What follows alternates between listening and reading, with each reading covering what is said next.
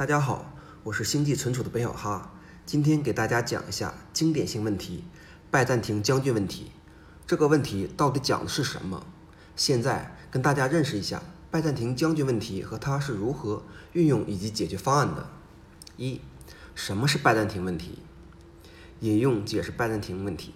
拜占庭将军问题实际上牵扯到的是一个共识问题。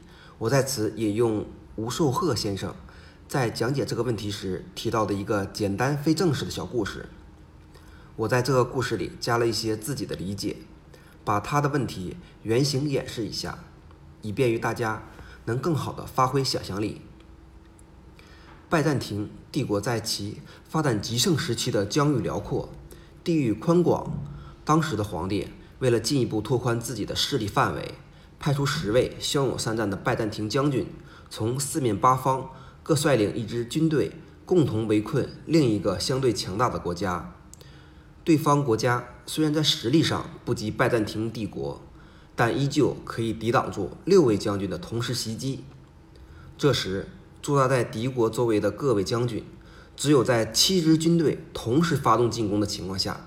才有可能获得战争的胜利。各方军队都严阵以待，不敢轻举妄动，依靠通信兵通信来交流作战策略和进攻时间，以期望能协调一致，一举攻破。那么问题来了：攻城将军中如果有叛徒存在，在叛徒试图篡改作战策略和进攻时间的情况下，如何能够达成作战共识？而在达成作战共识的前提下，如何确保达成的作战共识是正确的？这就当这就是当时困扰拜占庭将军的问题。二，与分布式网络结合分析。在分析这个问题前，我们要先把这个故事和现代网络，也就是分布式网络结合起来。我们来探讨一下拜占庭将军问题到底是什么。以及与分布式网络之间的关系是什么？理论解释大家可能有点难理解，没关系，我们先从理论来，然后再举例子让大家了解清楚。关于这个问题，在维基中的描述如下：拜占庭将军问题是由莱斯利·兰波特在同名在其同名论文中提出的分布式对等网络通信容错问题。分布式网络简单来讲。是指由一群计算机节点构成的网络，在区块链中即为一群矿工共同的节点。借用上面的故事，拜占庭皇帝派出的十位骁勇善战将军，分别驻扎在敌国周围。那么每一位将军可以看成一个节点，而由这些十而由这十位将军构成的联系，可以算是一种分布式网络。在分布式网络中，有一个非常著名的 CPA 定理。它指出的是，对于一个分布式计算系统来说，不可能同时满足一致性、可用性、分区容错性，三者只能取其二。简单理解这个定理的话，就不需要记住 P，因为你已经是分布式的系统了。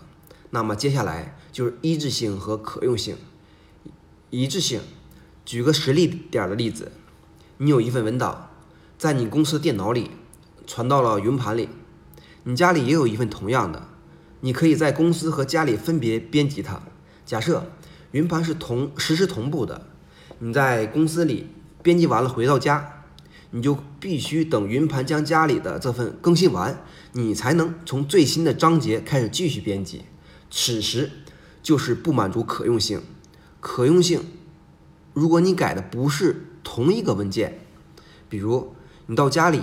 你新建了一个新文件开始写，此时是满足了可用性，但和你公司电脑里的数据一定是不一致的，因为你公司电脑里是另一份文件，也就是不满足一致性。这就是 CPA 定理。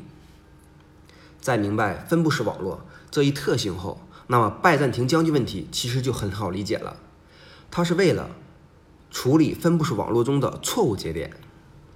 三，如何达成共识？拜占庭将军们如何才能达成共识？对于拜占庭问题来说，假如将军总数为 n，叛变将军为 f，则当 n 大于等于 3f 加一时，问题才能有才有解决。将军才有可能达成共识。而这个算法即 BFT 算法，学术算法不少，这是个前提。这个前提其实很好理解，简单的理解就是少数服从多数的理论。所有的节点中，假定有有一半是叛徒 B，一半是正确的信息 A，所有的节点失去连接的概率皆为二分之一。嗯，失去连接标记为零，有连接标记为一。那么排列组合一下，会组成四种可能：A 一、A 零、B 一、B 零。我们现在考虑最坏的情况，就是好人里面有一半失去了联系，嗯，即坏人都没有失去联系。因为失去连接的节点无法发布错误信息，所以排除掉这一情况，就剩下三种 A 一、A 零、B 一。我们现在假设叛徒人数为 F，则好人需要在 F 加一个人时方能达成协议的一致。将军总数则为三 F 加一，所以当将军总数大于三 F 加一的前提下时，将军们才有可能达成共识。简单点理解。还是那一群人，至少三分之二是好人，问题才有解决。如果叛徒数量多了，问题不可解的地步，这个就是反叛的问题了。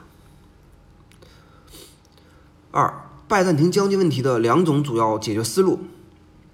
拜占庭将军们如何确保达成正确的共识？那么，在将军们可以达成共识的前提下，如何确保将军们达成的是正确的共识，而不是经过篡改的呢？在这里需要大家介绍两种比较常见的算法。思路一，实用拜占庭算法，P I P B F T 算法。该算法是卡斯特罗和利斯科夫在一九九九年提出来的，解决了拜占庭容错算法效率不高的问题，是一个得到广泛应用的 B F T 算法。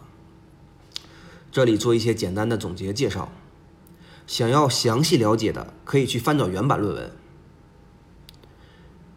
PBFT 算法包括三个阶段达成共识：prepare、Prepare 和 Commit。当然，BTC 用的不是这套，而是 POW 算法。我们先假设有一个恶意节点。那么最少单元有四个节点，n 大于等于三 f 加一。我们从一个嗯 commit 给一个节点开始发送一条指令出去，称为主节点。当然，主节点也可能是坏节点。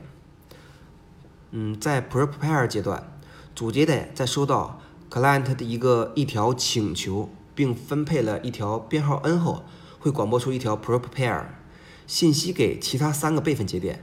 这条信息包含了请求编号 n 和自身的一个 digest 以及自身所所在的 view 备份节点只有两种情两种选择：同意这条 prepare 信息或者不同意。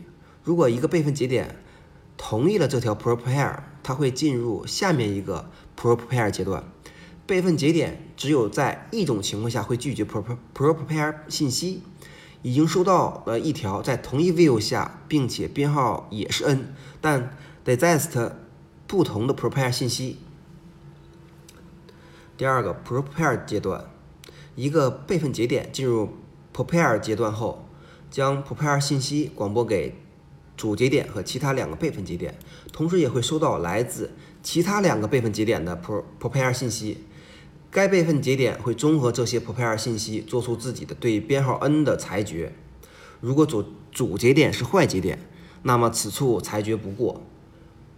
然后会通过算法选取其他备份节点作为 leader。当备份节点发现其他两个节点都同意了主节点分配的编号，检查自身也同意了主节点分配，那么这个请求就是 prepare 的。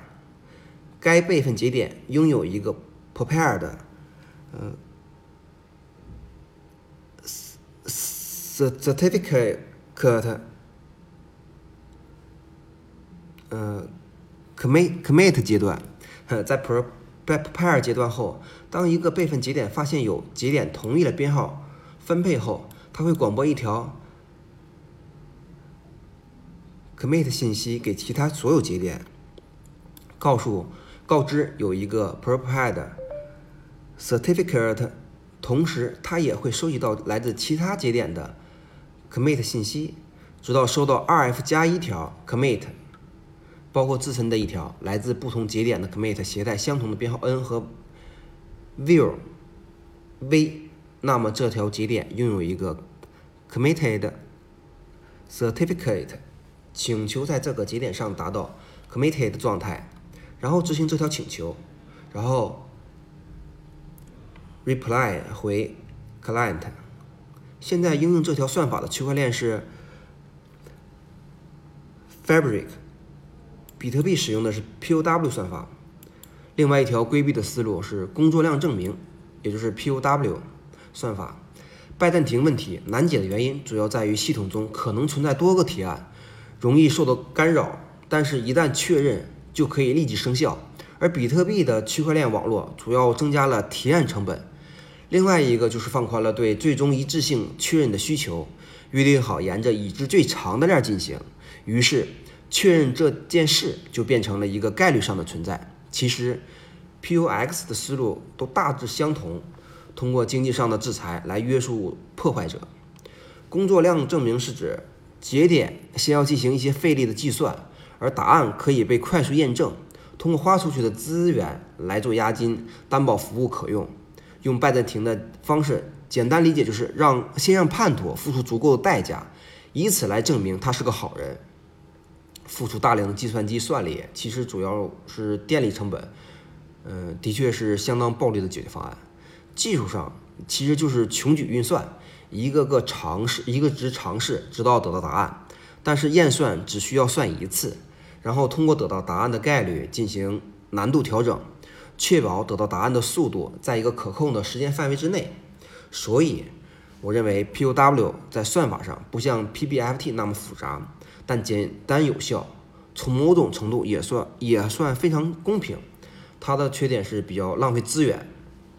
三结论，总的来讲，我今天讲的拜占庭问题就是在一个可以相互信息流通的每个节点中，作为接受源，如何达到去除。有误信息和计算出有效信息的一个筛选过程，然后通过两种思路来处理，各有利弊，也是现实运用中离不开的一个问题，供大家参考学习。谢谢大家收听，再见。